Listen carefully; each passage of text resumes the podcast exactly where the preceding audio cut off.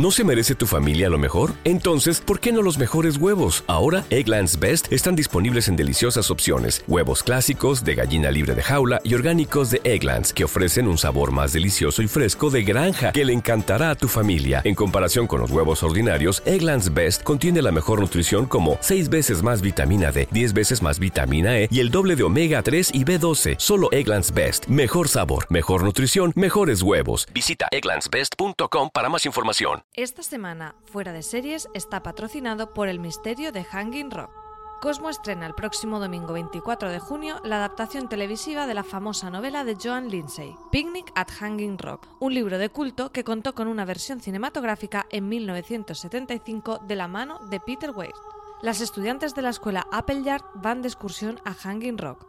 Durante el día ocurren fenómenos sobrenaturales. El tiempo se detiene, pierden el conocimiento y tres chicas desaparecen. ¿Qué pasó en Hanging Rock? ¿Hanging Rock? Solo Dios sabe qué pasó allí. Por fin estamos aquí. Hemos escapado. ¿Dónde están? ¿Qué pasó en el picnic? El misterio de Hanging Rock. Estreno el domingo 24 de junio en Cosmopolitan. Ya sabéis, estreno el próximo domingo 24 de junio a las 22 horas en doble episodio y podrás ver un nuevo doble episodio todos los domingos a las 22 horas en Cosmo.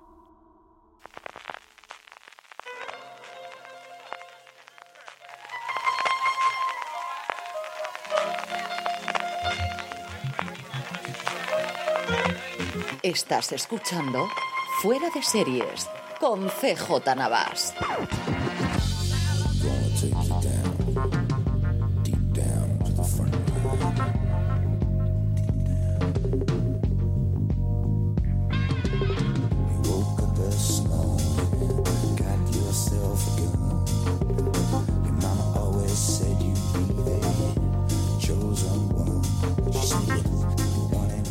Desde el nuevo solsticio en verano California estás escuchando Fuera de Series, el programa que semana tras semana te trae todas las noticias, comentarios y curiosidades del mundo de la serie de televisión. Doña Lorena Gil, ¿cómo estamos?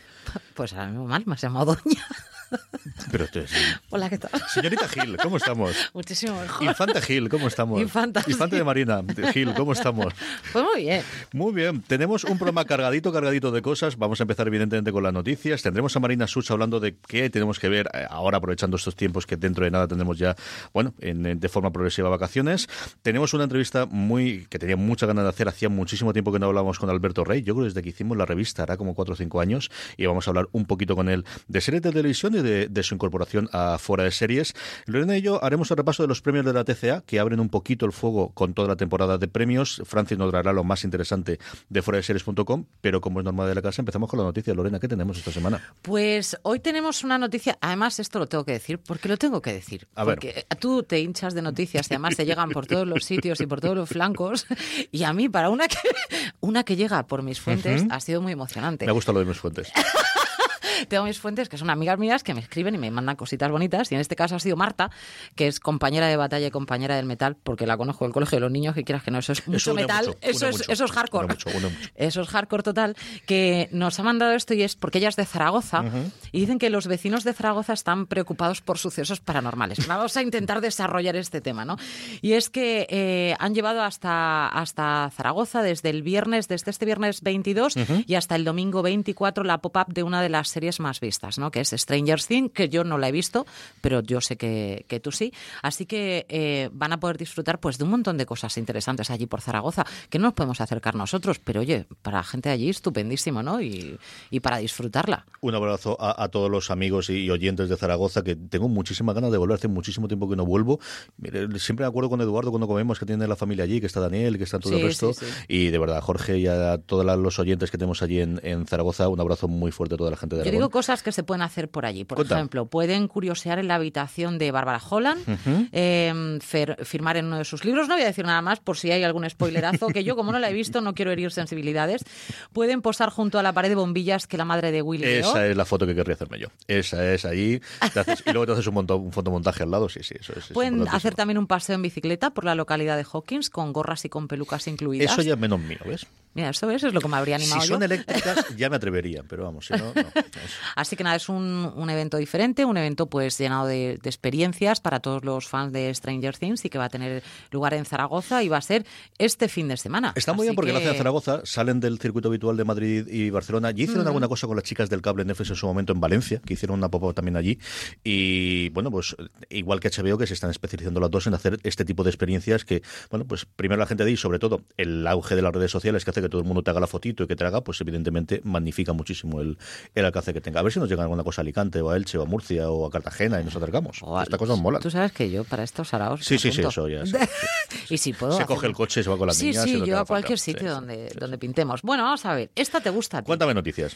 Eh, a mí esta me da igual, pero se ve que, que vuelven a cambiar de showrunner. Sí, a mí no es que me da igual, Trek. es que este, Esto no sé si te ha dolido o estás ansioso. es de no estas cosas de demasiado bien está saliendo para todo el follo que tiene detrás, porque ya no es que se fue Brian Fuller, es que parece ser que el clima que tenían de, en la mesa de guionistas de la primera temporada era insoportable y al final, bueno, pues han despedido a las dos personas que se quedaron, que eran los lugartenientes de Brian Fuller, eh, custodiando eh, la nave, nunca mejor dicho, en la, durante la primera temporada, y va a ser eh, Kurtzman, el co-creador de la serie junto con Brian Fuller, que fue en su momento el guionista de las películas de- del universo de Star Trek de, de, de JJ Abrams, el que se va a hacer cargo de la segunda temporada. ¿Es bueno o malo? No lo sé. A mí lo que te digo, al final lo que te queda es qué fuerza tiene Star Trek para que con todo este follón detrás, la primera temporada quedase bastante más que digna, tirando a muy bien. Yo creo que sigue siendo la mejor.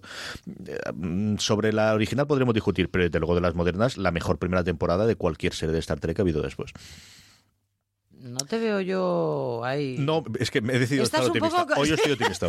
Vale, vale, vale. No, ya, ya, Ya luego está. si me tiene que venir la decepción ya me vendrá, pero de momento estoy optimista. Todo para bien, todo cambios para bueno. Ya está. Este, por ejemplo, es una, una de las noticias que yo creo. Fíjate, a mi cabeza me ha venido Homeland y cosas así, ¿no? Pero eh, esta es una de las series que yo me gustaría pegarle así un bocado, ¿no? Que es Rise and Kill First, que es la nueva serie limitada de HBO que va sobre los asesinatos del Mossad. Entonces, en principio está basado en un bestseller que se llama igual, ¿vale? De, de la misma forma, y que el escritor es Ronen Berman. Yo no lo he leído, pero a mí. Pero es una novela muy tuya. Esta es de estas cosas que yo creo que te podría gustar.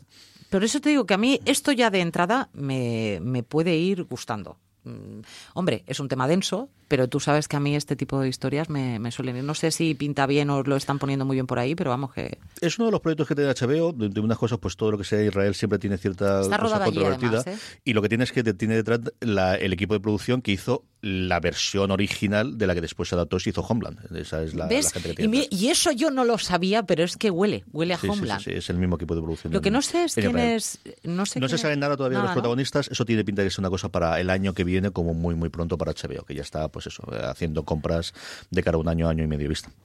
Y aquí en Fuera de Series, dando noticias para el 2020. Yo no digo nada más. Es que se están, se están alargando. Pero esto es para el 2020. Vamos a ver. Hemos pasado de saber cosas que se estrenan pasado mañana, que es muy típico de las, de las cadenas españolas. Sí. Luego se lo podemos decir a Marina de cómo te dicen, y eso se estrena mañana. ¿Cómo, cómo de mañana? Que sí, que Sí, mañana. sí. A, a- claro, es que las primero la ola de promoción es mucho más larga. Quieres, cuando tienes un nombre y tienes un fichaje, alargarlo todo lo posible. Y luego es que los tiempos de producción son así de largos. Y Sí, sí, y una... cosas. A ver, ¿de qué estamos hablando? Claro. Y es que HBO ya pone en marcha la primera precuela de Juego de Tronos. Entonces, para ya digo que para 2020 es la fecha más aproximada en la que se puede estrenar alguna de estas series, porque no solamente una, o sea, es que pueden ser varios de los spin-offs que pueden hacer de, de Juego de Tronos. Yo vi ayer...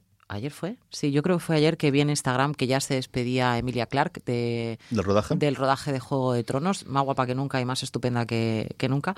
Y vamos a ver, los que son fans de Juego de Tronos, estos, pero vamos, se lo van a, comer doblado. El asunto es cuánta gente se va a traspasar. Si va a ser el mismo, eh, si lo que creen es que va a, su- a superar o va a ocurrir con The Walking Dead, que sí, arrastró Fear The Walking Dead, pero evidentemente no las audiencias que hacía la serie madre. Aquí lo que tenemos es de los cinco spin-offs que en su momento encargó pilotos, eh, que cargó los guiones eh, la HBO, ya ha confirmado que van a hacer, van a rodar uno de ellos, uno que va a ocurrir miles de años antes, que creo es una buena idea, porque se te disparas totalmente, uno de los guiones que coescribió eh, George R. R. Martin en la, Sí. en la época de los héroes, la época de la primera invasión del norte de los, de los caminantes blancos, la época de Bran el constructor, el constructor de, La edad de del los muro, héroes, sí. la edad de los héroes, es cierto, La edad la de los que tenía héroes. aquí. No me acordaba yo ahora cuál era la traducción literal, la, la traducción que se ha hecho aquí en las novelas. Es un mundo del que se han ido haciendo pinceladas. En la propia serie aparece en algún momento, en los primeros episodios de la primera temporada, el ama de cría que está con Bran que le cuenta un cuento en la cama después de caerse por aquellas cosas. Hombre, esto es lo primero que pienso yo antes de acostarme. Le habla de leyendas. Es una, una época en la que tanto en los libros como en las series se ha hablado de leyendas que ocurrieron en esa época. A ver qué ocurre. Se va a rodar el piloto. Eh, recordemos que Juego de Tronos fue un piloto que costó un montón. De hecho, se volvió a rodar y cambiaron a todos los protagonistas principales. La propia Daenerys que comentabas tú, originalmente era otra actriz y la cambiaron posteriormente de una a otra. Yo no me puedo imaginar otra Daenerys. ¿eh? Yo creo que al final no te imaginas a nadie. Era ella y, yo creo que Catelyn... pero hay otra muchacha que me puedo imaginar. Creo que era Daenerys y creo que era Catelyn, si no recuerdo mal, que las cambiaron las actrices de una a otra por problemas, en alguno porque decidieron cambiar la que no, no les acaba de gustar y en otros por problemas de agenda. Y estas cosas que ocurren. Yo te digo, yo me puedo casi imaginar casi cualquier protagonista de Juego de Tronos que sea uno diferente, mm, probablemente menos ella, Tyrion, incluso es complicado. Y, y, Cersei incluso, fíjate, que me, parece a mí que tiene una ya lo, muy, muy viva, ¿no? Bueno, vamos con uno de mis ídolos, ¿no? Cuéntame. Shonda Rhimes, que anuncia cuál será su primer proyecto para Netflix. ¿Qué te ha parecido? Va a adaptar... Mm, bueno.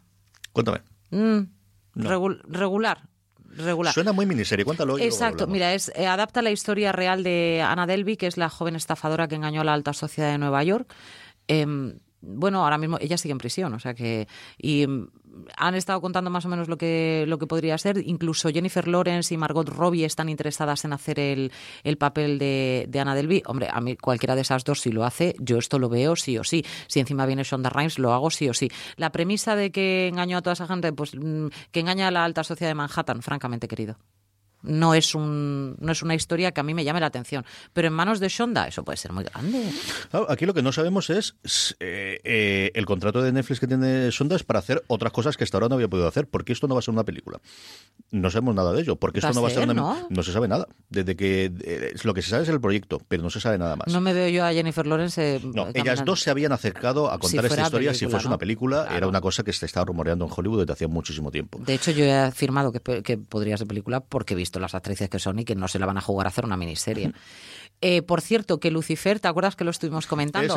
si alguien lo rescata o no lo rescata, pues lo ha rescatado Netflix. Y ha salido el sinvergüenza del protagonista, que ahora no me acuerdo, se llama Tom, Tom Ellis, ¿no?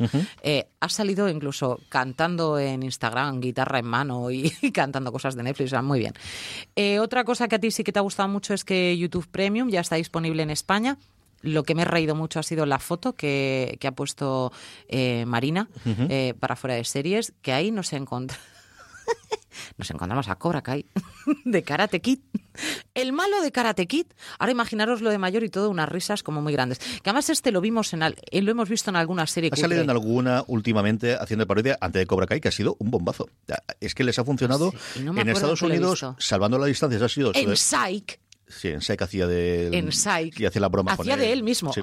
Sí, sí, en Psych. Pues el sinvergüenza es devuelve, pues vale. Y yo creo que además Cobra Kai ha sido la que eh, de alguna forma ha impulsado que abran el YouTube Premium al resto del mundo, más allá de lo que era hasta ahora en Estados Unidos. Ha sido un bombazo, ha sido en el grupo de Telegram se habla muchísimo de, de la serie y de verdad que es la que la ha colocado en el, en el mapa. Nosotros hemos contratado el servicio, he trasteado un poquito, yo tenía muchas ganas de ver una serie en concreto que lo haré después en la recomendación, porque desde que la vi dije, yo no he trasteado sí nada.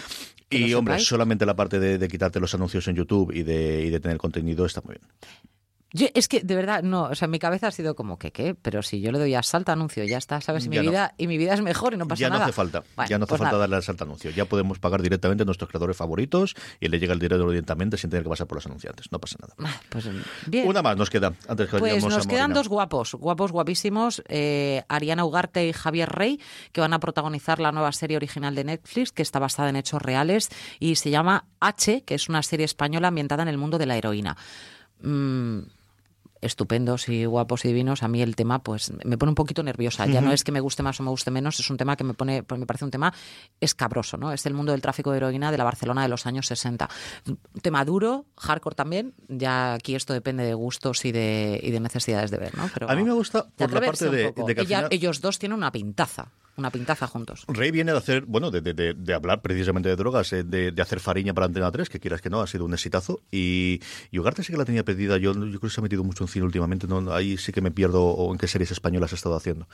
Y a mí me ha gustado por el tema de siempre que cuentas cualquier cosa de los 60 o los 70, siempre acabas con el franquismo para arriba, el franquismo para abajo. Y aquí, evidentemente, tenías el régimen, pero que te centres en otra cosa distinta. Y esa sí que me atrae. Y This holiday, whether you're making a Baker's Simple Truth turkey for 40 or a Murray's Baked Brie for two, Baker's has fast, fresh delivery and free pickup, so you can make holiday meals that bring you all together to create memories that last. Baker's, fresh for everyone. Free pickup on orders of $35 or more. Restrictions may apply.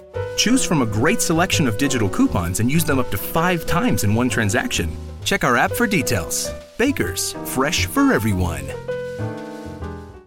Whether it's Baker's Simple Truth Turkey or mac and cheese with Murray's English Cheddar or pie made with fresh Cosmic Crisp apples, there are many dishes we look forward to sharing during the holidays. And Baker's has all the fresh ingredients you need to turn today's holidays into tomorrow's memories. Baker's, fresh for everyone. Choose from a great selection of digital coupons and use them up to five times in one transaction. Check our app for details. Baker's, fresh for everyone.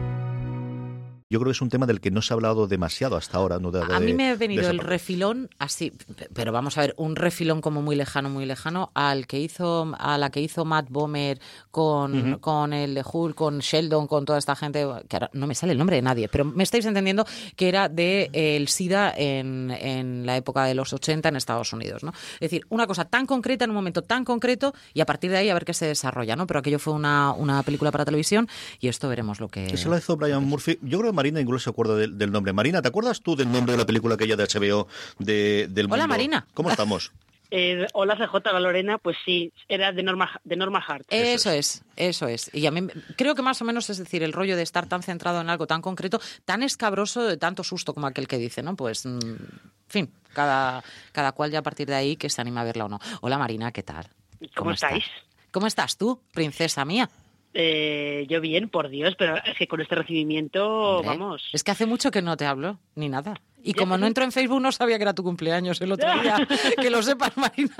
Hola, Bueno. feliz, Ha sido feliz terrorífico. cumpleaños. Feliz cumpleaños, Marina. Cumpleaños queremos. feliz. Te queremos. Cumpleaños feliz. Ay, Dios mío. Bueno, cuéntanos cosillas. Eh, pues mira, justo que estabais hablando de los años 70, Mm. eh, yo eh, quería hablar de un par de estrenos de fin de semana. Uno de ellos que es de los estrenos de Movistar, que ya sabéis que todos los meses Ujú. tienen uno. Este es el último estreno que tienen hasta otoño, es ya el final de, como cierre de la temporada 2017-2018. Es el día de mañana. Eh, Es una, adapta- película que se llamaba así. Eh, sí, pero esa película era de catástrofes. Sí, sí, sí. Pues esto es lo que me ha venido a la cabeza. Sí, ¿Y esto de cierto, qué va? cierto. Pues esto está basado en una novela de Ignacio Martínez de Pisón ¿Mm? y eh, nos lleva a la Barcelona de finales de los 60 y sigue a un, pues a un señor, a un chico, a un joven, que llega a Barcelona desde su pueblo en, en Aragón y él llega dispuesto a triunfar. Él llega dispuesto a, a que en Barcelona pueda ganar dinero, se pueda convertir en un empresario de éxito. Inicialmente lo hace para ayudar a su madre, que está enferma, y lo que pasa es que con esos intentos que él va haciendo de, de hacerse rico, pues se va metiendo en un. se va metiendo en una trama cada vez un poco más oscura, acaba relacionado con, con la policía franquista y con espías que intentan encontrar a, a disidentes del régimen y tal, y todo eso a la vez se, se une a una historia de amor que tiene con una chica que conoce nada más llegar a Barcelona, que es, bueno, es una historia que va dando muchos altos y muchos bajos con el paso del tiempo. Vale. ¿Has llegado a poder ver alguna cosa, Marina? Sé que se presentó en crossover en, en San Sebastián, pero no sé si estabas tú ya allí. Y creo que sí se han pasado al menos uno o dos episodios en la crítica, ¿no? Sí, o sea, yo he visto el, el primer episodio porque, bueno, hemos tenido ya también eh, de prensa, presentación a la prensa con los actores y todo eso. Y lo cierto es que yo creo que de momento, por lo menos el principio, tiene muy buena pinta, ¿eh? Está muy bien, muy bien reflejada la época y sobre todo creo que hacen una cosa que es muy difícil, que es que eh, Justo, que es el protagonista, se va, camina todo el rato por una línea muy fina de este tío es un caradura y un aprovechado y al mismo tiempo entiendes por qué hace las cosas que hace y entiendes que haya gente que considere que es un tío encantador y simpático y tal, es muy difícil hacer eso y que, que salga bien. Y yo creo que entre Mariano Barroso, que es el director de la serie, y Oriol Pla, que es quien interpreta Justo Gil, lo hacen bastante bien. Me lo apunto. Yo tengo ganas de ver esta el fin de semana, a ver qué, qué ocurre y, y esa relación. Ahora Garrido, ¿qué tal está? Ahora Garrido está muy bien, pero ahora Garrido siempre está bien. Sí, sí, la verdad es que es Hay complicado. una ley. Es complicado que está mal, eso sí es cierto. Y otra cosita más nos querías comentar, ¿verdad? Eh, pues sí, porque también este fin de semana, esta de Movistar llega el viernes, sabéis, temporada completa con los seis episodios, y luego el domingo eh, Cosmo estrena El Misterio de Hanging Rock. Son también seis episodios, pero Cosmo lo va a emitir en capítulos dobles cada semana, y yo esta tenía muchas ganas de verla porque a mí me gusta mucho Picnic in Hanging Rock, eh, la película de Peter Weir de los 70 que adapta un libro un libro de John Lindsay, que es como un título de culto de la literatura anglosajona, sobre todo en Australia y tal. A mí Picnic y Hanging Rock me gusta mucho, tenía mucha curiosidad por ver, por ver esta serie y la verdad es que es bastante diferente a lo que es la película de, Peter Weir. Nosotros la película lo hemos visto, la serie vimos a ver Lorena y yo la mitad del primer episodio y hay cosas que nos gustaron mucho y luego nos volvió loco la cámara. Hay momentos de, eh, yo creo que hay un abuso. No sé si luego tiene sentido con el resto de, de los episodios o cuando has visto tú, Marina, pero entre las escenas paradas, el de repente las imágenes, sí, era como, que, como que aparecían en plan flash y aparecía la, la, persona, ¿sabes? Y tú dices, uy, sí, ¿por qué? Es, que lo que están, lo que están intentando es eh, trasladar la, la crudeza de ella, la rapidez no, de eh, más bien lo que están intentando es trasladar como que estás, como que te metes de repente como en, un mundo que no sabes muy bien que es real, que no como intentan trasladar la sensación de que estás metido en un sueño, como quien dice. Porque de hecho ellos han citado eh, bueno, la directora de varios de los episodios, que se llama Larisa Kondraki, ha citado a menudo a David Lynch como una de las referencias. Yo creo que también ha visto mucho, han visto mucho terror europeo de los 70, así como muy lisérgico. Yo le dije a CJ, digo, tiene pinta de ser más eh, una, una serie que va más orientada hacia la parte de terror que hacia la parte de... Porque cuando me dijo, es victoriana, le dije, victoriana porque está en esa época, pero francamente, o sea, no tiene nada que ver con lo típico que tú puedes reconocer de una novela victoriana, ¿vale? Independientemente de luego otro tipo de novela victoriana que no tenga ese lado tan romántico, ¿no? Pero esto ya no es ni romántico, ni, ni la pobreza, ni... no, no, no, es una cosa totalmente diferente y que roza más ese género de, uy, qué susto todo el rato, ¿no? Y además no sabes por qué, pero sabes que viene algo. Es como cuando empieza la música, chan, chan, chan, chan. Tú dices, por aquí se viene. Pues esto es lo mismo. ¿Sabes que mira inquietante? Yo creo que ellos juegan también con... Están jugando un poco con la idea de que gran parte del público sabe de qué va el misterio de Hanging Rock. O sea, saben que es que gira alrededor de la desaparición de tres chicas y de una, de una profesora durante un picnic a este Hanging Rock, que es una formación rocosa que existe de ver en Australia, en el día San Valentín de 1900. Sí. Entonces, como yo creo que juegan con la idea de que tú sabes lo que pasa, sí. Eh, están todo el rato jugando con esa cosa de que es todo de, va a pasar que es todo inquietante. Sí, no, intentan construir una atmósfera inquietante y sobre todo lo que hacen es jugar mucho el lado, lo que tiene de victoriano es el lado de jugar con la represión sexual, sobre todo que había con todas esas normas eh, sociales. De te un tobillo, sí. A mí me pareció, lo que me parece brutal es ella. O sea, es que esa actriz me, me parece espectacular. Nunca me acuerdo de su nombre. Natalie, me parece... Natalie Dormer. Sí, me parece espectacular. Y puede hacer lo que le dé la gana, además, ¿eh? de cualquier época, cualquier género. Me, gusta muchísimo. Y también tenía, a mí me estaba gustando mucho la, fíjate, la rubia, no la otra protagonista, no la que, no la que la castaña que estaba dando tanto juego, sino la ah, rubia. Eh, el... Irma, Irma Leopold. Me, pareció que está muy, muy bien. O sea, no, me he quedado ahí que al final dices, pues tiene pinta que la voy a continuar, ¿eh? es es decir, mm, lo que hemos contado aquí no es que son los primeros tres segundos de la serie, es que te pone una, transparencia diciendo te desaparecieron en el, en el picnic. O sea, es una cosa con la que cuenta al principio de esto es lo que ha ocurrido, el asunto es cómo ha ocurrido qué, o cómo ha pasado esto, ¿no? Mm. Eh, lo que decía Lorena de cómo está, yo creo que Dormer está espectacular. Y luego, esta chica a mí me ha recordado muchísimo a la Margot Robbie que salía en su momento en Panam, de esta chica de donde ha salido y, de llenarte la pantalla, salvando totalmente las distancias de ahora cuando ves a la Margot Robbie estrella absoluta de Hollywood, ¿no? Pero también de este origen australiano y de, de qué ocurre. Y luego, pues a ver, a ver cómo ocurre el resto de la serie, ¿no? Yo creo que sí que tiene mucho el tono ese de, al menos sin haber leído nosotros la novela, ni haber visto nada de la película, de ese tono de intriga y de terror y de que aquí ocurre algo más de lo que te plantean originalmente con cuatro frases inicialmente en el, en el episodio. Sí, yo creo que va más eso, o sea, lo que es Picnic en Hanging Rock es como lo que es la película de Peter Weir es ha sido muy influyente, pero muy influyente porque por la atmósfera, eso sí que tiene una atmósfera de, sueño, de no saber mm. muy bien qué está pasando. además se nota, o sea, se nota la influencia en cosas tan dispares, tipo Las Vírgenes Suicidas, la segunda temporada de Leftovers, hasta de Terror. Es una película muy influyente en, lo que ha sido el cine posterior, ¿no? Y, es, y aquí este misterio de Hanging Rock ahí va más a hacerlo todo más explícito. Hacerlo más explícito y ir más eso, por ese lado más excesivo de, del terror de los 70. Perfecto, pues Marina, un beso muy muy fuerte y seguimos hablando la semana que viene. Seguimos la semana que viene, que lo paséis bien en lo que queda del programa. un abrazo muy fuerte. Un abrazo, hasta luego. Hasta luego. Eh, después de la entrevista de Marina, como suele ser norma de la casa, eh, ponemos el, esta mesona y a la vuelta estamos hablando con Alberto Rey. People out there don't know who they're looking to. Since it can't be you, it needs to be me. You won't fall below the hard deck. Your ego just wrote a check your body can't cash. Are we all on the same side? Yes, of course. But no, not really. You threaten everything by your presence here. You know what I risked to get him. What would he give to get me? Whoever you're trying to destroy, stop. What has the stronger pull? Fear or money?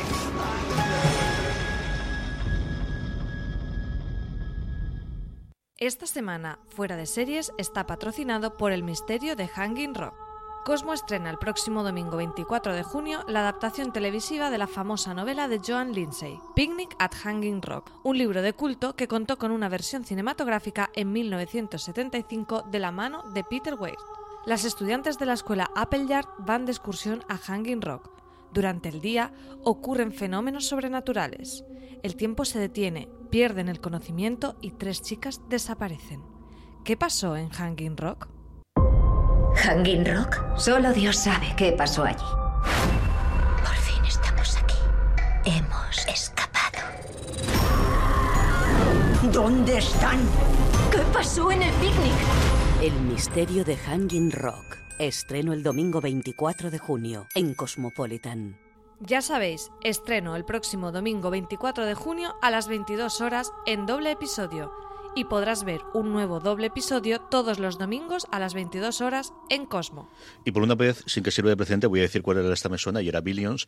Y he puesto Billions porque al final es, hablando de Billions, mejor dicho, hablando con los creadores de Billions, como ha debutado eh, nuestro invitado de ahora, don Alberto Rey, escribiendo en Fuera de Series. Alberto, ¿cómo estamos? Muy bien. Hola, Alberto. ¿Cómo estás? Pues muy bien. Ahora que estoy hablando contigo, muchísimo mejor, querido. Sí, porque normalmente hablamos a través de terceros. Sí, es una vergüenza, Alberto. es una vergüenza. Nos además. falta mandarnos citaciones judiciales. Sí, pero sí. fin, Esto fin del salseo. Pues nada, cuéntanos un poquito cómo ha sido lo de la entrevista de Billions. Pues fue una de estas tantísimas entrevistas que, que los que escribimos sobre series nos ofrecen y terminamos haciendo y, y que por un motivo o por otro no acaban teniendo cabida en los en los medios grandes para los que muchos colaboramos, ¿no? Es, entonces es, un poco absurdo que contenidos tan tan guays con gente que tiene cosas que contar eh, al final se estén se estén un poco un poco perdiendo. Así es este es un poco el germen también de mi de mi llegada a fuera de series, ¿no? Es que ya es hora de que los, los medios puramente de, de series tengan cosas que, que, los medios generalistas no tienen, pero no porque no, no tengan acceso a ellas, sino porque no las quieren. A este fichaje de, de Alberto, que hemos de- denominado directamente el desembarco del rey en aquí dentro de Fuera de Series, eh, eh, parte de lo que teníamos desde luego era el, el traer este tipo de entrevistas. De, yo creo que eso es algo que también ha cambiado mucho, ¿no, Alberto? Ya empezamos a tener una cultura seriéfila y una gente que lee, que quiere saber mucho más sobre las series, empezando por los creadores, que es un efecto que hemos visto en Estados Unidos, pero que ya se empieza a trasladar aquí también. Claro, es que con, con la televisión está pasando un poco lo que pasó hace unos años con el cine. Eh, la creación de las estrellas televisivas se ha ido un poco de las manos y se ha, no sé si recordáis que hace unos años, eh, voy a hacer un pequeño paréntesis, eh, la revista Vogue americana eh, generó un pequeño escándalo cuando dejó de utilizar habitualmente modelos para sus portadas y se centró en las actrices. Digamos que la- se empezaron a ocupar espacios que, que antes pertenecían, eh, pues en este caso a las modelos. Con las estrellas de la televisión ha pasado un poco lo mismo. Han pasado, han empezado a ocupar el, el- el lugar natural que les correspondería a los creadores de series, a los guionistas. Así como a los directores de cine se les ha dado entidad siempre, a los creadores de series, que normalmente son guionistas o en un 99% de los, de los casos, se les ha sacado de la ecuación y a la hora de, de incluso de promocionar los productos se le ha dado voz a, a actores que no tienen por qué saber defender el producto para el que han sido contratados, que este es el concepto más concreto y se han llegado a dar casos grotescos como como el de Elizabeth Moss, que a mí me parece una actriz superdotada, metiéndose en jardines horribles cuando le preguntaban por la temática de The Handmaid's Tale. Eh, esto hace que, que ahora el, el creador televisivo tenga mucho más sentido que nunca como, como, como fuente de información, como fuente de entrevistas. Primero, para evitar estas cosas y segundo, porque es que es realmente la persona que te puede hablar de su serie y de las series en general. Y aquí en España es una cosa rarísima porque mira que cuando piensas en las series de los 70, de los 80... This holiday, whether you're making a Baker's Simple Truth turkey for 40 or a Murray's Baked Brie for 2, Baker's has fast, fresh delivery and free pickup, so you can make holiday meals that bring you all together to create memories that last. Baker's, fresh for everyone. Free pickup on orders of $35 or more. Restrictions may apply. Choose from a great selection of digital coupons and use them up to five times in one transaction. Check our app for details. Bakers, fresh for everyone. Si estás buscando un buen podcast de análisis y debate en tu idioma, te invito a que escuches Pulso y Péndulo. Yo soy Carlos Curbelo. Y yo soy Fabiola Galindo. Todos los jueves analizamos temas de actualidad en Estados Unidos y Latinoamérica. Fabi y yo no siempre estamos de acuerdo, pero sí tenemos un objetivo común. Queremos servir como antídoto contra las noticias falsas y la polarización. Pulso y Péndulo. Busca nuestros episodios en Apple Podcast, Spotify o en tu aplicación favorita del, desde luego Televisión Española y del primero de las, de las de las privadas. De lo que hablas es de los creadores y de los directores, muchos de ellos venido de cine que tenías, y luego a partir de Médico de Familia, como tantas otras cosas, cambió totalmente el tema y ahora es cuando se está recuperando este, este sentido también aquí. ¿eh? Que también es verdad que se está recuperando de una manera un poco extraña, porque toda la toda la gran apuesta de televisión de pago de Movistar de ficción, que hemos visto que otra cosa no es, pero es, es, es ambiciosa, se ha basado en la figura fundamentalmente del director, es decir, del nombre famoso. Y es un poco la pescadilla que se muerde la cola. Si tú no, no promocionas a alguien, no será famoso. Si no se hace famoso, no lo podrás utilizar para promocionar lo que, lo que estés vendiendo. Por suerte, los guionistas en estos últimos años también se han organizado mucho y muy bien en España y se han, han perdido cierta timidez que tenían y, y, ay, no, no, a mí no me entrevistas, que yo no quiero salir, que esto me ha pasado a mí durante muchos años. Se les ha quitado eso y ya enseñan la cara y ya pues conocemos la cara de, de Ramón Campos, de Javier Olivares, de Cristóbal Garrido, de Nacho Faerna, de, de tanta gente cuyo cuyo nombre en la, o sea, cuyo puesto en su tarjeta de visita debería ser creador de series. Alberto, para toda la gente que nos está escuchando, que te lee en, el mundo, en el blog, en Asesino en Series del principio, que te ha visto posteriormente en Likes o ahora más recientemente en Pulp Fiction, y que está preguntando, ¿y ahora qué voy a poder ver yo, qué voy a poder oír, qué voy a poder leer de Alberto en Fuera de Series? ¿Qué le podemos contar ya que no sea todavía secreto de sumario? Pues bueno, pues en, principio os voy a llevar intentaré llevar entrevistas, eh, pues eso, con creadores, con, con gente, no necesariamente las caras más conocidas de, de las series, yo creo que al, que al lector de fuera de series y al lector en general y al interesado en series en, en general le apetece le apetece que le cuente cosas pues desde el, desde el que hace el vestuario en, The Crown al que ha montado los fondos de o sea al, al director de, de caracterización de Walking Dead que sorprendentemente es el showrunner, en este caso también Greg Nicotero. Ah, o sea, esos nombres que son importantes en la, en la tele y a los cuales tenemos acceso. O sea, no es que sean gente que esté metida en un agujero. ¿Son más fáciles de acceder, Alberto? Dime. Son más fáciles de acceder también, ¿no? Supongo. Son relativamente, o sea, son desde relativamente fáciles hasta sorprendentemente fáciles nivel te llaman ellos. Claro, es que es la trastienda. Es, decir, son el patito feo, porque vemos todo el día los cisnes, estos son el patito feo, pero que el patito feo tiene que hablar un montón de toda su claro, vida. Claro, pero, pero contrasta con, con la, la el auge de la estrella televisiva. Es decir, los, los, los, actores de televisión han pasado de ser la mierda, de, de ser los mediocres, de como decían Amy Poehler y, y, Tina Fey en, en, en aquellos oro, People from TV, ¿sabes? Que es como de segunda clase a ser las auténticas super, super estrellas. Hoy por hoy eh, es tan difícil entrevistar a Juliana Margulis como a Nicole Kidman, por ponerte un, por ponerte un ejemplo. Y en cambio los, los guionistas de, televisión, es cierto que los de cine siempre han sido también relativamente accesibles, eh, pero están menos al pie del cañón en sus productos, mm, están ahí, o sea, es, es fácil, eh, es fácil acceder acceder a ellos, al menos es fácil ahora, aprovechémoslo. No sabemos si dentro de tres años va a ser lo más difícil del mundo. No, Y que además la información también puede ser incluso más interesante, porque al fin y Es al cabo que es ellos son- información que, real. claro, porque ellos son los que lo están viviendo con todo el alma.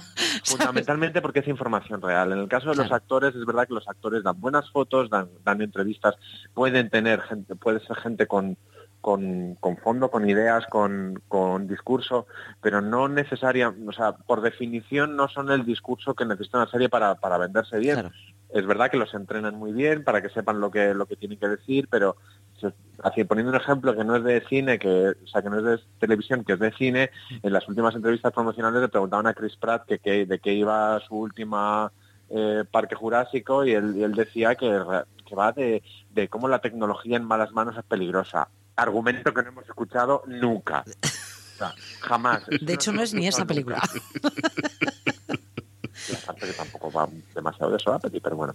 El, el caso es que es verdad que los actores son, son muy glamurosos, están muy entrenados eh, y dan muy buenas fotos, pero pero es que también hay guionistas que dan muy buenas fotos. Es que esos nos ha olvidado. Esos no los que no hemos pasa visto. nada por darles, y es que no los hemos visto, y no pasa nada por darles el espacio que, que merecen como, como tienen los literatos o como tienen... mm, Sí, yo, yo recuerdo haber entrevistado a Sorkin y Sorkin quería maquillaje y estilismo y, un- y un fotógrafo top. Y dices, pues claro, Claro que sí, guapi, ¿no? pues claro que sí. El- o sea, el- el- es verdad que, que sin la, la estrella es la cara con la que, con la que tú Mm. vendes, pero, pero hablar con estrellas, por otro lado, es muy frustrante. Muy frustrante. De todas maneras, no si alguna vez, eso. Alberto, tú te sientes muy frustrado porque tienes delante una estrella como puede ser Charlie Hunnam o Idris Elba, so- con que te apuntes esos dos me sobra, tú no, no te preocupes, me frustro yo por ti. Pues, te, pues del- no voy a decir cuál, pero de las dos que has citado, creo que a ti te lo conté. Una de ellas es sorprendentemente frustrante como, entre, como entrevistado, aunque eso sí, da, da, da unas fotos de, de puta madre. Pero para un eso es para una revi- para una para un glossy, para una revis- para un mensual, para para algo de Para lo de que vida, quieras, pero- Alberto. Dime. Es para lo que quieras. Claro, sí, Claro. no, no, y para Y para y, enriquece, sirve Claro, para todo. Pero, pero a efectos informativos es verdad que y, y de contenido mm, No aporta igual. no, no, no aporta lo mismo. Claro. Tenemos la entrevista ya con la gente de los creadores de, de Billions en Fuera de Series. Este viernes debuta tu columna que la idea es que sea semanal, ¿verdad, Alberto? Esa es mi idea. A mí, a mí me tenéis que obligar. No, es verdad. O sea, es como, es como cuando hay dos, dos, dos escuelas de entrenamiento de perros, que es la- la- el, el premio o el castigo. Sí. Yo soy del castigo. Ah, vale. Yo soy del castigo. A mí me dice mal y entonces sabré que hay que hacerlo por otro lado. Sí, en principio es una es una columna una columna semanal. Ahí soltaré yo al, cancerbero que es a Francis o al que realmente manda aquí, que es Marina, como todos sabemos, sin ningún género de Pero tú. Alberto, le dices, no hay queso, y ya está. Y ya Alberto te... escribe rápidamente, no vas a tener queso. O vas a tener mucho queso después del artículo. Y dice, voy. ¿A que sí, Alberto? Claro, claro, claro. No, no, Claro. sí, sí. Yo Queso. estímulo de respuesta no es. Lo sé. No es. o sea, es como si me pones un, una, un escaparate 50% yo entro. Claro. Luego, no lo- o sea, luego después te lo vas a tener que currar, pero ya he entrado. Claro que sí. Primer paso dado, pues es igual, no. Ah, espero, espero hacer una columna semanal que al menos eh, que sea pues un poco cañera, un poco porque también la, la tele y los que escribimos de tele hemos llegado a un punto en el que nos estamos tomando tan en serio todo, incluidos nosotros mismos, que, que también hay que reírse un poquito. Mucho, hay que reírse mucho, que sí. Y además, si todo va bien y crucemos los dedos, toquemos marina- madera y todo lo que haga falta, eh, tendremos muchas más cosas a la vuelta de verano que estamos trabajando insistentemente, Alberto, porque oye, qué cantidad de reuniones estamos haciendo últimamente. Yo creo que no haberlo contado contigo Sí, en la vida, no ¿eh? será otra cosa, pero reunirnos, de verdad, deberíamos hacer un medio sobre reunirse. reunirse.com. Querido, un abrazo muy, muy fuerte y de verdad que estoy orgullosísimo y muy, muy contento de haberte traído para fuera de series. Un abrazo a vosotros dos. Un beso, y Alberto. Os echo mucho de menos. A ver si nos a vemos, ti. a ver si nos vemos. Un beso muy fuerte. Yo más, y lo Sí, sabes. sí. Un beso, Alberto. Un beso. Hasta luego. Pues ahí teníamos a Alberto Rey, ya podéis leer, como os decía, la entrevista eh, de Billions y dependiendo de cuando estéis oyendo el, programa en formato podcast, tendréis ya su primera columna eh, todos los viernes en Fuera de Series. Vamos muy rápidamente, porque tendremos ahora mismo a Francis para hablarnos un poquito de lo que se ha publicado.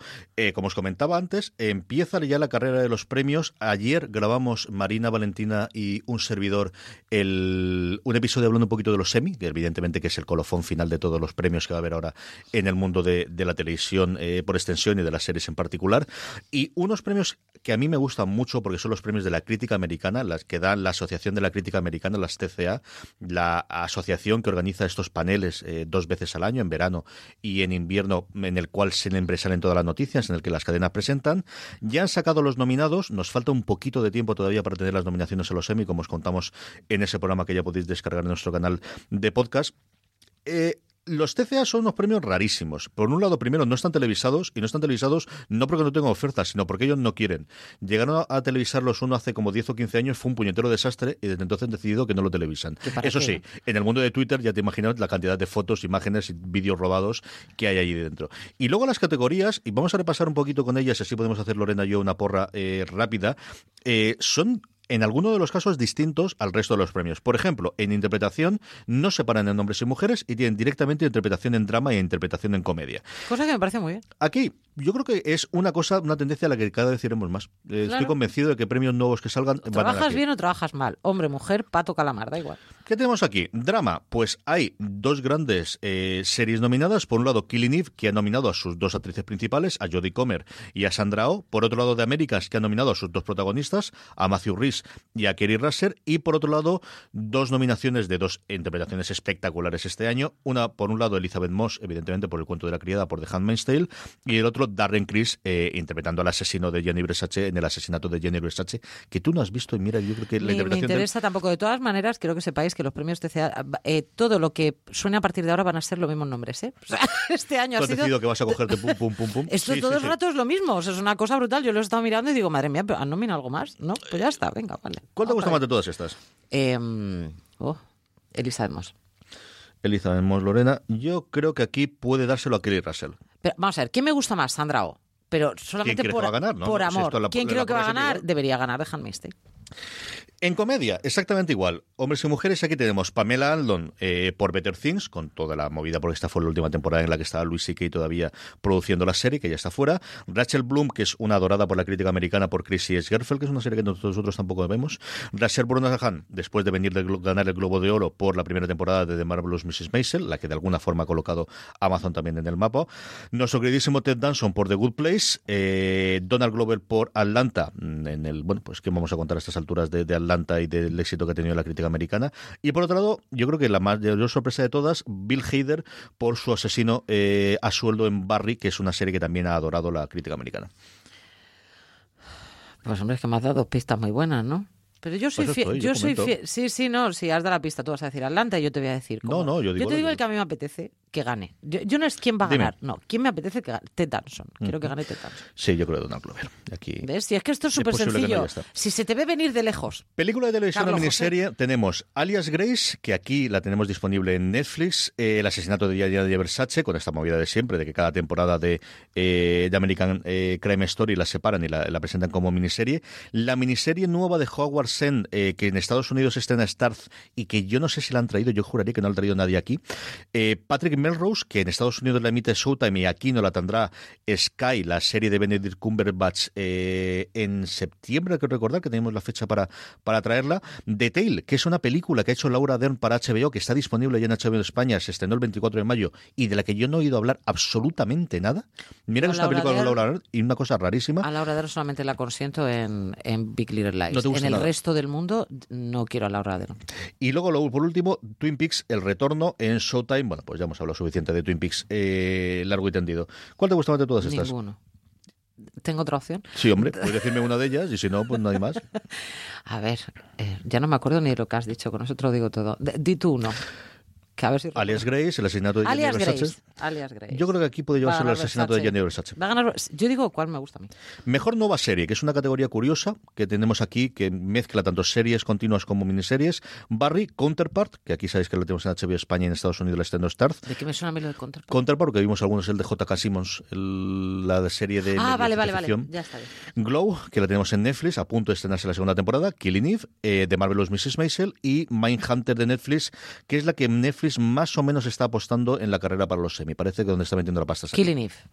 Killing Eve para Lorena, para mí, yo creo que aquí puede de ser... Sí, es que te, sí te noto. Ahora, drama, comedia y luego una categoría curiosa que es programa del año. Drama, The Americans, The Crown, The Good Fight, The Handmaid's Tale, Killing Eve y This Is Us. Handmaid's Tale. Yo creo que aquí podría ganarla The This Good Fight. Ah, mira. This podría ser en otro año, pero yo creo que podría ser The Good Fight. sí. Es una serie que ahora la Bueno, crítica aparte la a ti te alaba encanta. mucho. Pon una que mí te guste. Pon una que te guste y no una que creas. Mejor comedia, Atlanta, Barry, que tiene de comedia lo que yo te cuente. Glow, The Good Place, The Marvelous Mrs. Maisel y Día a Día con nuestra querida Rita Moreno en Netflix. Es una serie que adora la crítica americana. Ay, y yo. Día a Día, Dios, esa me ha dolido. dime. No, es que The Good Place es mucho en mi corazón. Yo creo que puede ganar la Atlanta si no la gana The Good Place. Venga, cámbiame a día a día, pero porque sigo mucho a- Sí. al alto. This holiday, whether you're making a Baker's Simple Truth turkey for 40 or a Murray's Baked Brie for two, Baker's has fast, fresh delivery and free pickup, so you can make holiday meals that bring you all together to create memories that last. Baker's, fresh for everyone. Free pickup on orders of $35 or more. Restrictions may apply. Choose from a great selection of digital coupons and use them up to five times in one transaction. Check our app for details. Bakers, fresh for everyone. A Edward Venga, ese. y yo Atlanta. Atlanta, Voy a perder yo- de todas, todas. No The sé si os habéis dado cuenta, queridos escuchantes. Y por último, programa del año, que ellos tratan de hacer que no es la mejor serie, es Fuera por de el series. efecto que tenga, es muchas gracias. The Americans, Atlanta, The Good Place, The Handmaid's Tale, Killing Eve y This Is Us. Handmaid's Tale. Yo creo que este es el que se podría ganar The Americans en su última temporada, que al final es una serie loca.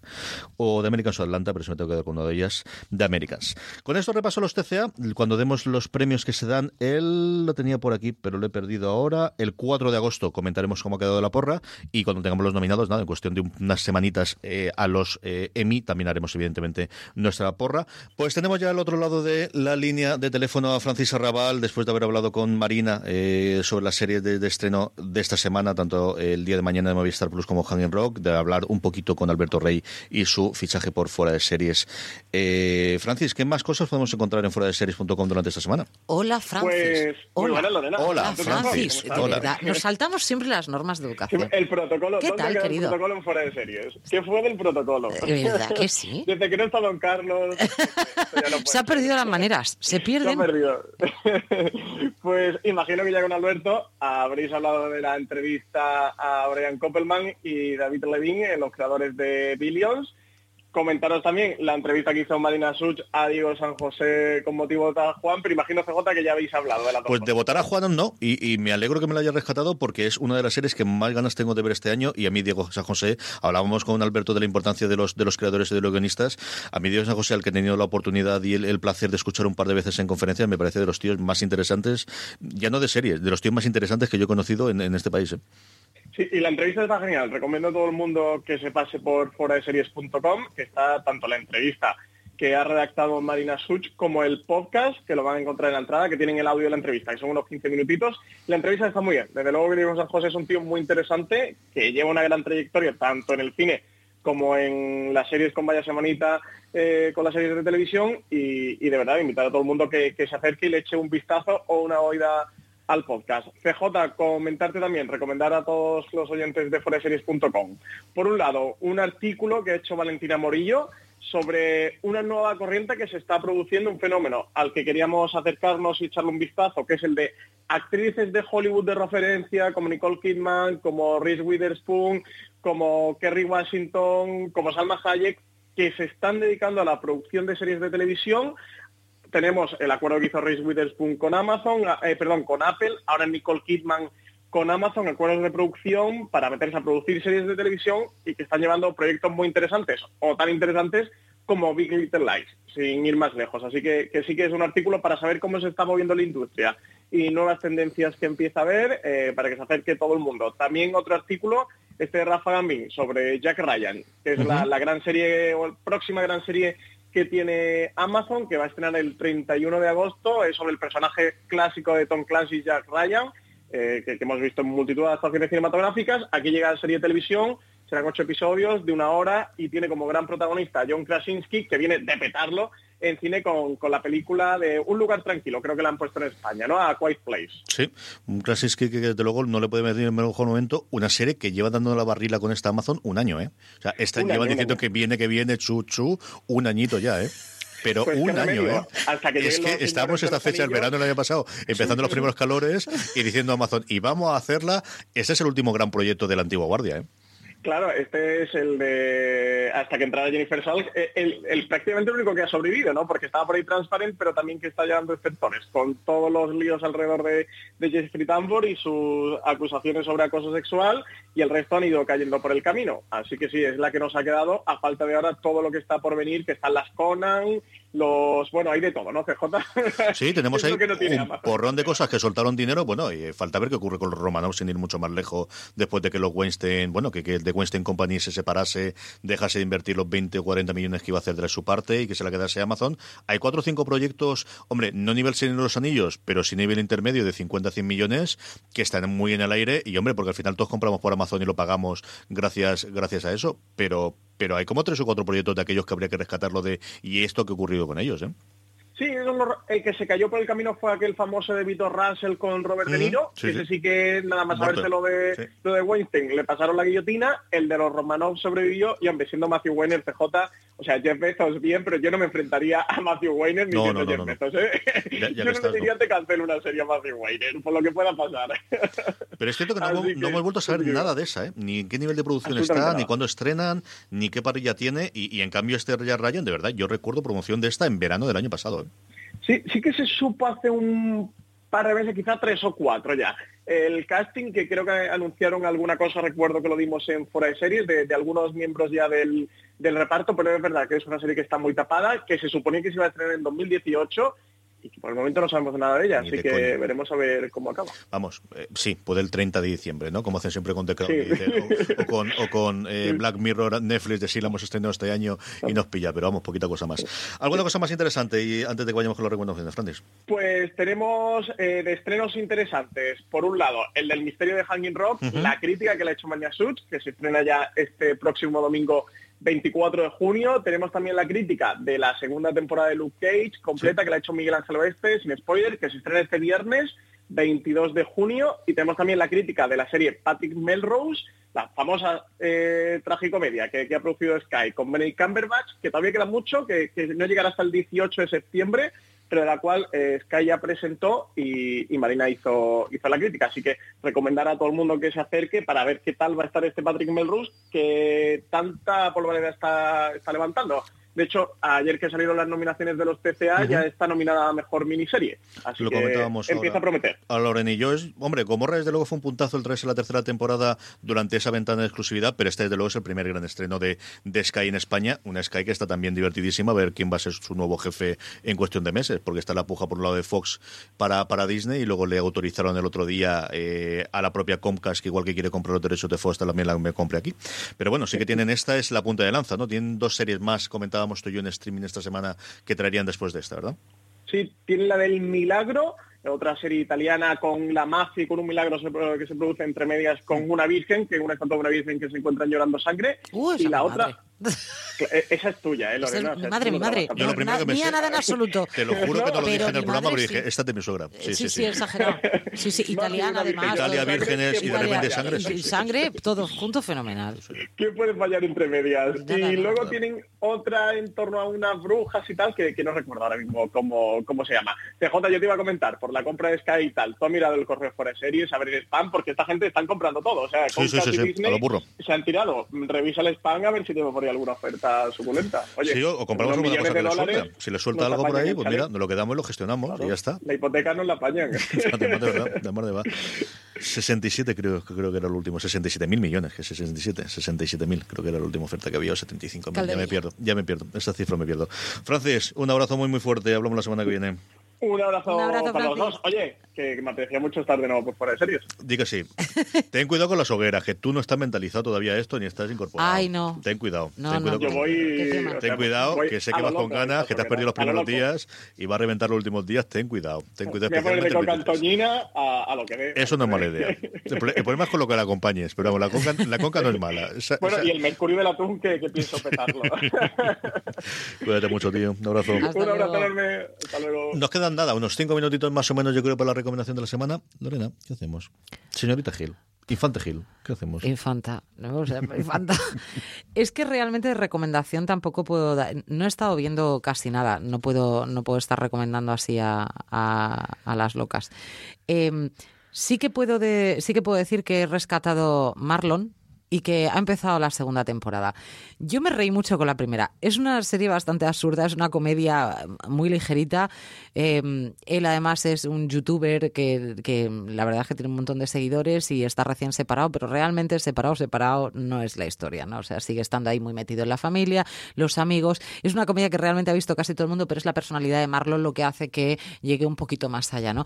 Es muy histriónico, pero es que es salado. Tampoco es una cosa, es algo fresquito para el verano. Es una cosita salada. Empieza la segunda temporada. A mí no me ha gustado especialmente el capítulo. No es una cosa que me haya matado, pero hay un gesto de, de la exmujer diciéndole que como tienes que estar muy enfadado, tienes que levantar la mesa y tirarla. Y es una mesa que yo para mí que va a atornillar al suelo, que a mí son chorradas de estas que me hacen mucha gracia, pero él le pone mucha fe. Es una serie que muere y vive por él, desde luego. Este, Sí, sí. A, a mí me recuerda mucho el tono, evidentemente, a, a la hora de Bill Cosby y él a No, muy joven. A la hora del nada. O sea, pero un huevo, una castaña, ¿sabéis lo que es eso? Mm, La parte de voy a ser el papá guay, voy a ser el papá Que mogollón. no, que no, que, o sea, pero nada. Y luego Tú él- poco la hora de Bill Cosby, Eso ¿no? será. Mozuelo. Y luego la parte de, del tipo de comedia que él hace, a mí me recuerda muchísimo a Eddie Murphy de los inicios. Al que he visto Sí, sobre stand-up eso comedy, sí, ¿ves? Tiene, Una tiene cosa totalmente te digo el la estilo. misma, te digo la otra. Aquí podéis ver ya toda la primera temporada, porque no era especialmente sencilla encontrarla. La primera temporada la debutó, la estrenó eh, íntegra Netflix hace cuestión de dos semanas, así que la podéis encontrar entera en Netflix.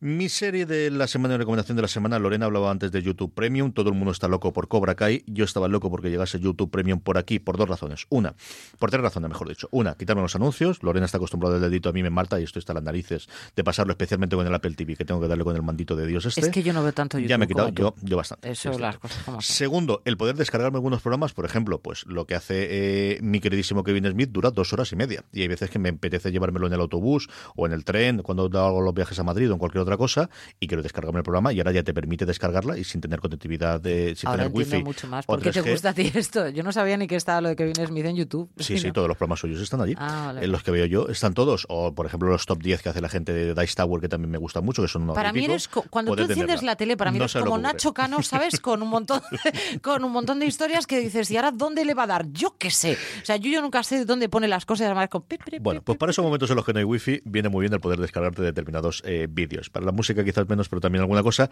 Pero tenía ganas de ver alguno de los originales de YouTube Premium, evidentemente Cobra Kai, evidentemente la serie de ciencia ficción que se me ha olvidado que ha comentado antes Marina, pero yo la que tenía ganas realmente de ver es Ryan Hansen resuelve crímenes en televisión. Una autoparodia de Ryan Hansen, al que hemos visto en Verónica Mars, en Partidón, es un tío que a mí me parece divertidísimo, de estos que me gustan. No, no puedo evitarlo, no soy nada objetivo, me gusta muchísimo.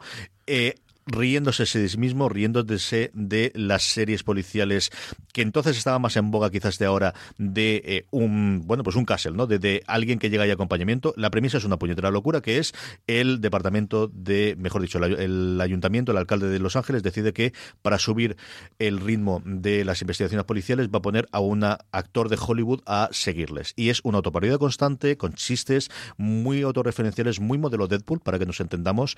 Yo vi el primer episodio y me de risa. Sé que es una serie muy para mí, sabía que iba a gustar desde el principio, iba totalmente mentalizado. Probadla. Yo creo que si os gusta el tipo de humor va a ser vuestra nueva serie favorita en este YouTube Premium que ha llegado. El primer episodio, igual que ocurre con los dos primeros de Cobra Kai, están libres, así que aunque no tengáis YouTube Premium lo podéis ver. Ryan Hansen resuelve crímenes en televisión, Solves Crimes en televisión. Tiene el hándicap, eso sí, de que como todo lo que nos ha llegado, no, no está doblado y los subtítulos en inglés os puedo asegurar que están en español. Sé que en Cobra Kai está, en este no podría asegurarlo. Pero es una serie totalmente loca, totalmente divertidísima. Este Ryan Hansen resuelve crímenes en televisión. Y con esto hemos llegado hasta el final del programa. Infante Gil, Gil, gracias por haber venido. A mí lo que más me ha preocupado ¿Cuál te ha de, este programa, uno es que he hecho referencia a Nacho Cano por lo que acabo de decir. Madre mía, ¿cuántos años tengo? Y lo otro, que no le hemos deseado feliz cumpleaños aquí que ha estado al pie de cañón a. Nuria. ¿eh? Y, y le hemos cantado a Marina esto que le hemos cantado a Marina. Cumpleaños feliz. Tenemos ahí a Nuria, con- que llevamos un Sara hoy. Y la pobre se ha venido aquí en medio de hogueras para grabar con nosotros, sí. que es una cosa terrorífica. Muchas gracias, Nuria. Muchas gracias, Nuria. Feliz cumpleaños. Eh, hablamos la semana ¿no? que viene. Sí, yo creo que sí. Aquí la, si la. UMH, ¿Por qué a la que nada? agradecemos que nos ceda, que podamos grabar aquí en el estudio. Seguimos teniendo programación en verano, así que si no pasa nada, volveremos aquí al estudio central de radio UMH de la radio Miguel Hernández. Y a todos vosotros, gracias por estar ahí. Recordad, tened muchísimo cuidado y fuera.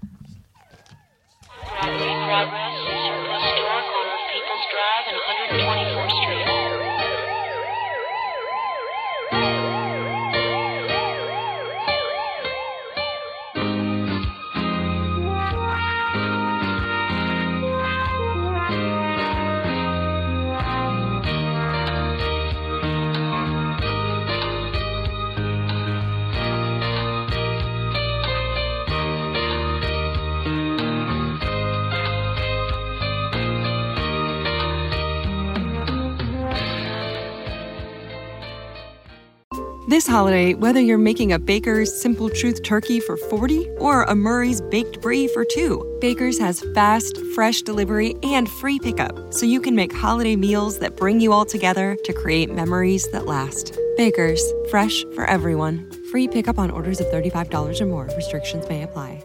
Choose from a great selection of digital coupons and use them up to five times in one transaction. Check our app for details. Bakers, fresh for everyone.